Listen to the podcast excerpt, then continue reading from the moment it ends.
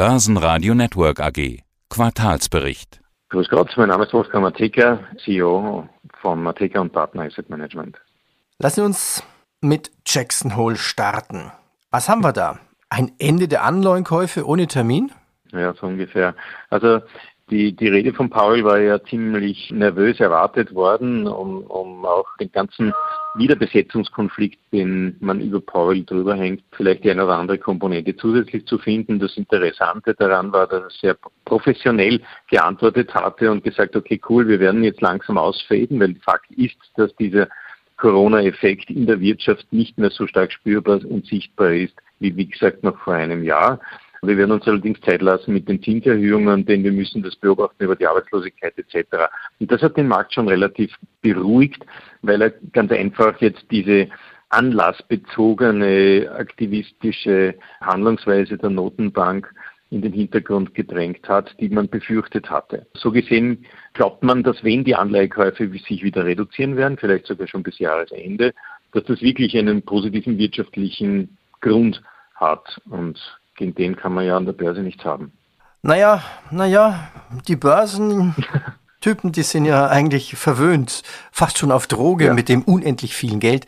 Die Frage ist dann wirklich, was passiert, wenn es dann wirklich kommt, dieses Tapering? Eigentlich eine gute Nachricht, die Wirtschaft läuft gut, die Wirtschaft läuft alleine ohne Notenmaßnahmen fast sogar besser. Mhm. Also ein Abschied mhm. der Geldflut rückt näher. Aber was machen Sie dann mit Ihrer Geldpolitik ja. bei Mateka, ja. Partner als Fondsmanager dann quasi?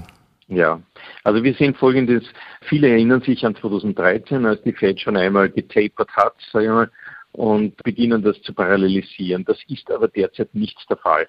Wir haben einen Faktor, der für, für etwas Stirnrunzeln sorgt und der damit aber auch die weitergehenden Gedanken bewegt. Das ist der Faktor des Bondmarktes. Der Bondmarkt hat im Gegensatz zu den Taper-Ankündigungen oder Befürchtungen eigentlich kaum reagiert. Wir sind in der Rendite nicht angestiegen. Wir sind nach wie vor von den bestehenden Notenbankaktionen und nicht von den erwarteten geprägt.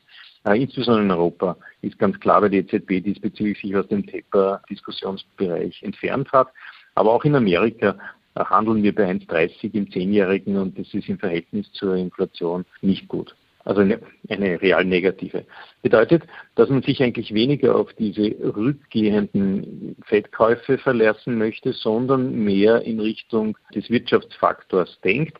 Und wenn jetzt die Fed beginnt, sich wirtschaftsorientiert zu kommunizieren, dann ist das eine Unterstützung und das ist für die Märkte an sich gut. Was bleibt, ist die TINA dadurch. Also ist ein Alternative. Das heißt, wir haben die negative Rendite im Fixed Income.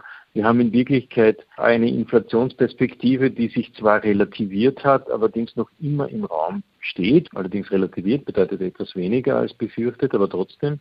Und bedeutet, dass man einem aktiven Investment im Bereich der Sachinvestition natürlich positiv gegenübersteht, um jetzt diesen Wertverlust und auch die Alternativlosigkeit bekämpfen zu wollen. Und da ist der Aktienmarkt nach wie vor ein starker Partner das, was die Selektion betrifft, in welchem Branche, in welchem Sektor man drinnen ist, das ist dann etwas, was meines Erachtens nach sehr stark vom Rentenmarkt gesteuert wird, denn man hat diese Technologiewerte, die nach wie vor eigentlich den Zug in Amerika sehr stark anziehen, die immer wieder mit einem Auge auf die Entwicklung der Treasuries schielen. Und auf der anderen Seite hat man äh, diese Value Stocks, die insbesondere in Europa auch beginnen, den Karren zu schleppen, weil man eben sagt, okay, cool, die Konjunkturerwartung ist ja doch ungebrochen positiv für nächstes Jahr.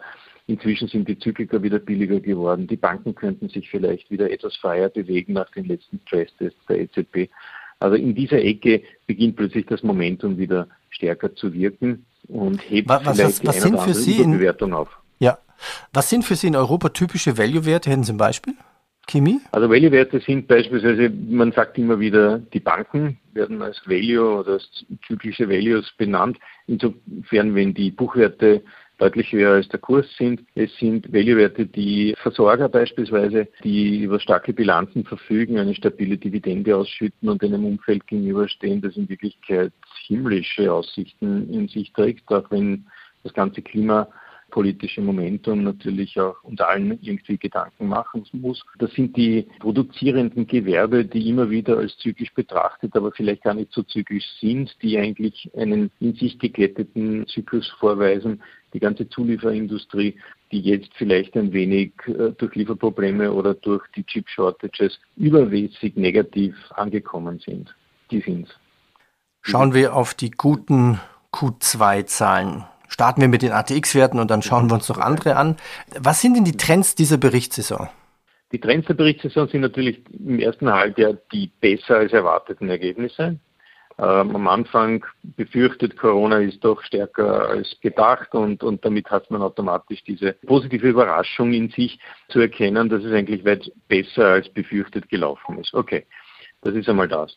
Das Zweite ist, dass die europäischen politischen Momente sich nicht so oder sagen wir es anders, verantwortungsbewusst verhalten haben. Sprich, die fiskalpolitischen Maßnahmen sind bestehen geblieben, hat vielleicht sicher auch mit den Wahlen in Deutschland zu tun, aber in Summe gesehen sind die Finanzminister jetzt nicht gegen den Kapitalismus, auch wenn sie manchmal dagegen sprechen, aber die Unterstützung der Wirtschaft bleibt der Faktor. Das Dritte ist, dass die Inflationsentwicklung relativ kurzfristige Wellen zu haben scheint, aber danach doch unter Kontrolle zu bleiben gedenkt, was wiederum eine Ableitung in Richtung der Wirtschaftspolitik und auch der daraus folgenden Erwartung der Steuerpolitik in Zukunft erleichtert, weil genau dieses Wachstum der Wirtschaft in Zukunft auch das sein wird müssen, wo der Finanzminister den Fokus drauf legt, weil er entschuldet sich vielleicht durch eine Inflation, die aber nicht so explosiv nach oben gehen kann. Daher braucht er das Wachstum, um mit künftigen Steuernahmen seine doch überschuldeten Bilanzen wieder hinunterzubringen. Das war im ersten Halbjahr ganz sicher der Trend. Und jetzt im zweiten Quartal am Ende die doch überraschend positiven Meldungen vieler Unternehmen, die deutlich über den Erwartungen gelegen sind, auch im Durchschnitt gesehen ein, ein sehr starkes Quartal, das zweite gewesen. Besser als befürchtet. Unterstützung der Wirtschaft, Inflation, ja. das sind die Themen. Was waren denn für Sie die Überraschungen, also namentlich auch bei den ATX-Werten? Welche liefen gut, welche weniger? Mhm. Sagen wir mal so, die Überraschung ist, dass der Energiesektor so resilient war, dass wir mit den OMV und Scheller Blackman Oilfields eigentlich Werte gehabt haben oder haben, die sich eigentlich auch durch die Entwicklung des gesamten Ölbereiches zu einem stabilen Faktor in, in, in der Performance entwickelt haben. Das Zweite, dass die Banken sich endlich erholen durften. Das war meines Erachtens nach nicht gar so einfach, deshalb, weil sie in den letzten Jahren immer wieder so regulatorischen Druck ausgeliefert sind gewesen sind. Und das, das macht es, es, es zu einer positiven Überraschung, dass die Banken jetzt endlich einmal auch beweisen konnten, dass sie nicht schlecht gearbeitet haben, auch durch den Stresstest der EZB, die Ergebnisse, die da rausgekommen sind, bewiesen. Überraschend im ersten Quartal, eigentlich auch im letzten Jahr noch, dass einige zyklische Werte enorme Performance gelegt haben. Insbesondere der Stahlsektor hat sich doch relativ deutlich über jegliche kritische Funktion herausgehoben, was natürlich gut ist für die Unternehmen. Das bedeutet aber gleichzeitig, dass die Latte enorm hoch ist, auch diese Erwartungshaltungen spiegeln zu können in den künftigen Ergebnissen. Kein Wunder daher, dass dieser Sektor vielleicht Ende zweites Quartal begonnen hat, etwas zu konsolidieren, wenn man sich das genau ansieht. Typischerweise genau dann, als die Rohstoffpreise wieder zurückgekehrt sind, nachdem China begonnen hat, seine Übertreibungshaltung ein wenig zu relativieren. Ähm, der alte Spruch, wenn es am schönsten ist, dann musst du gehen, der hat sich hier bei den Zyklikern wahrscheinlich verwirklicht.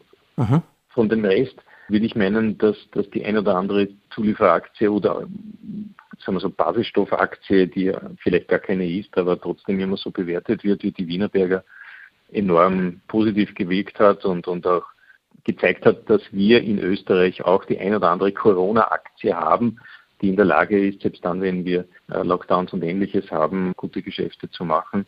Da wird es nicht nur die Wienerberger gewesen sein, aber viele andere haben das ehrlich gesagt still und leise auch ganz gut gemacht und geschafft. Und eine Aktie, die ich da hervorheben möchte, ist ein Zeichen, wir haben vorher über Klimapolitik und ähnliches gesprochen, die schießt derzeit so ziemlich jeden Rekord nahezu täglich ab. Das ist die Verbund. Schon relativ gut gelaufen, würde ich fast meinen, bewegt sich auf historischen Höchstständen und ist, was das betrifft, natürlich immer die Speerspitze der Erwartungshaltung gegenüber der Klimawende. Da sind wir durchaus auch international politisch im Fokus. Gab es auch negative Überraschungen? Wie sieht es denn aus? Höhere Kosten, Lieferengpässe, fehlende Chips. Wer hat welche Probleme? Na klar, Also alle die, die mit Automobil irgendwo zu tun haben, die haben diese Probleme. Das ist mit Sicherheit die Politik, die halt keine Chips selbst benötigt, aber diesbezüglich von chipverarbeitenden Industrien abhängig ist. Die hat mit ziemlich viel Werf und Geschick das bis jetzt umschiffen können, haben zwar im zweiten Quartal gemeint, da haben sie schon Abschwächungen gesehen, die sich ins dritte Quartal hineinziehen, aber sie versuchen eben durch ihre Qualität das doch in der, in der Abnahme ihrer Produkte zu puffern und haben auch äh, parallel zu den Automotives äh, mit den Plastikbags einen Art defensiven Charakter in der Company drinnen, ist das Versprechen für die Zukunft. Wenn man an andere denkt, die in diese Richtung sind, dann ist es eigentlich relativ ruhig in Österreich bei diesen Lieferkettenproblemen gewesen. Wir haben vielleicht in der Pandemie mit den Immobilienaktien die ein oder andere Thematik gehabt, was jetzt den potenziellen Leerstand in Zukunft betrifft oder nicht. Aber aus meiner Sicht heraus haben die österreichischen Immobilienaktien das wirklich gut gemeistert und kommen jetzt in die Perspektive zurück, dass man sagt, hey cool, eigentlich ist ja gar nicht so viel passiert, bis auf das, dass die Immobilien vielerorts in der Pandemie deutlich modernisiert wurden und sich auch neuen Nutzern verstärker zuwenden konnten. Also das sind Dinge, die, was jetzt die globalen Lieferketten und Chip-Probleme betrifft, an Österreich, ich will nicht sagen spurlos, aber vielleicht nicht gar so einschlagsmäßig vorübergegangen sind. Ja, bei den Immobilienfirmen würde ich gerne einhaken und nachknüpfen. Ja. Ich habe eine Frage, es ist eigentlich genau die gleiche Frage, Pest and Copy. Diese okay. Frage habe ich schon mindestens ja. vier Vorständen geführt, auch ja. den sogenannten Immobilienvorständen. Es gab ja immer wieder Verflechtungen, gegenseitige Beteiligungen in den ja. Immobiliendreieck der Kreis der drei großen Immo-Werten aus dem ATX, genau. also zwischen S-Immo, Immofinanz und CR-Immo. Da scheint ja jetzt Ruhe eingekehrt zu sein. Ist es denn davon auszugehen, dass man hier zukünftig drei einzelne Immofirmen auch zukünftig im ATX sehen wird?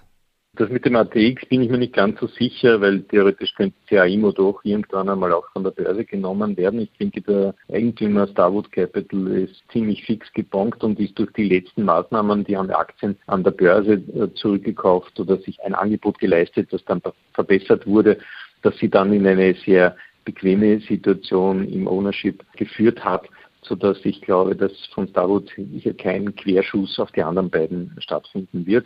Die SIMO hat auch in dem Zusammenhang ihre eigenen Investitionen in CAIMO verkauft und angedient. So gesehen, auch das ein Signal, dass die beiden miteinander eigentlich keine direkten Beteiligungsberührungspunkte haben. Und das Thema Immofinanz SIMO ist durch das Vorgehen bei der letzten Hauptversammlung der SIMO, wo es ja zu einer Abwahl des Mehrheitsstimmrechts gekommen ist, eigentlich zurück auf den Punkt Null gebracht worden, was in Summe allerdings auch im Aktionariat, im breiten Aktionariat bei beiden Gesellschaften dazu geführt hat, dass man gesagt hat, hey cool, wir holen uns jetzt gerade von der Pandemie, jetzt schaut einmal, dass euer Geschäftsmodell wieder so funktioniert, wie wir es eigentlich erwarten und dann könnt ihr darüber sprechen, vielleicht in ein, zwei Jahren wieder. Ist auch vom Aktionariat der beiden Gesellschaften inzwischen nicht mehr davon auszugehen, dass jetzt diese Übernahmefantasie aktiv gebrokt wird, sondern dass man versucht jetzt einmal die Situation so im Griff zu bekommen, dass man auch aus seinem eigenen Portfolio, und beide Firmen sind ja deutlich unter dem Net Asset Value bewertet, die Stärke gewinnt, die einem dann wieder vielleicht in die Lage versetzt, solche Gedanken zu führen. Aber derzeit ist diese Übernahmefantasie, glaube ich, einer äh, Verbesserungsfantasie im eigenen Portfolio gewichen. Ja, vielen Dank für Ihre Einschätzung. Machen wir eine Schnellrunde am Schluss noch. Was war die schlechteste Überraschung in Ihrem eigenen Portfolio und was war die beste Überraschung in Ihrem Portfolio? ich bin jetzt nicht gerade da vorbereitet. Man ist ja normalerweise mhm. äh, okay, es ist jetzt nicht vom Monitor. Geprägt, äh, die ja. schlechten Weg nicht, nicht zu verdrängen, sondern die hat man irgendwann einmal schon erledigt. Lassen Sie mich überlegen.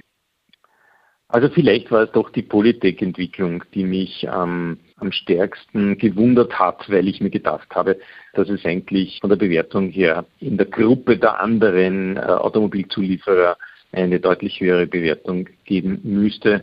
Dass mich das am ehesten sagen wir so, negativ überrascht hat, bedeutet natürlich nicht, dass es so bleibt, sondern im Gegenteil, das ist vielleicht dem ein oder anderen großen Verkaufsauftrag geschuldet, der in der Börse exekutiert werden musste. Und wenn sich der durchgearbeitet hat, dann ist das natürlich das Versprechen nach oben. Die beste, positivste Überraschung diesbezüglich, habe ich schon erwähnt, ist vielleicht die Verbund, die aus meiner Sicht her deutlich über ihren Fair Value inzwischen gestiegen ist und im Gegenzug dazu die EVN, die ja mittlerweile eine, also ihre Beteiligung an der Verbund ansehen muss, die, die größer ist, ist ihre eigene Marktkapitalisierung. Da fragt man sich schon, welche, welche Strömungen jetzt diese Investoren dazu bewegt, ähm, stärker im Verbund äh, die Zukunft zu sehen als in anderen Werten. Das war für mich das prägendste Moment im ersten Halbjahr. Herr Matejka, ich danke Ihnen. Danke. Ich danke Ihnen, Herr Henrich. Alles Gute. Börsenradio Network AG. Quartalsbericht.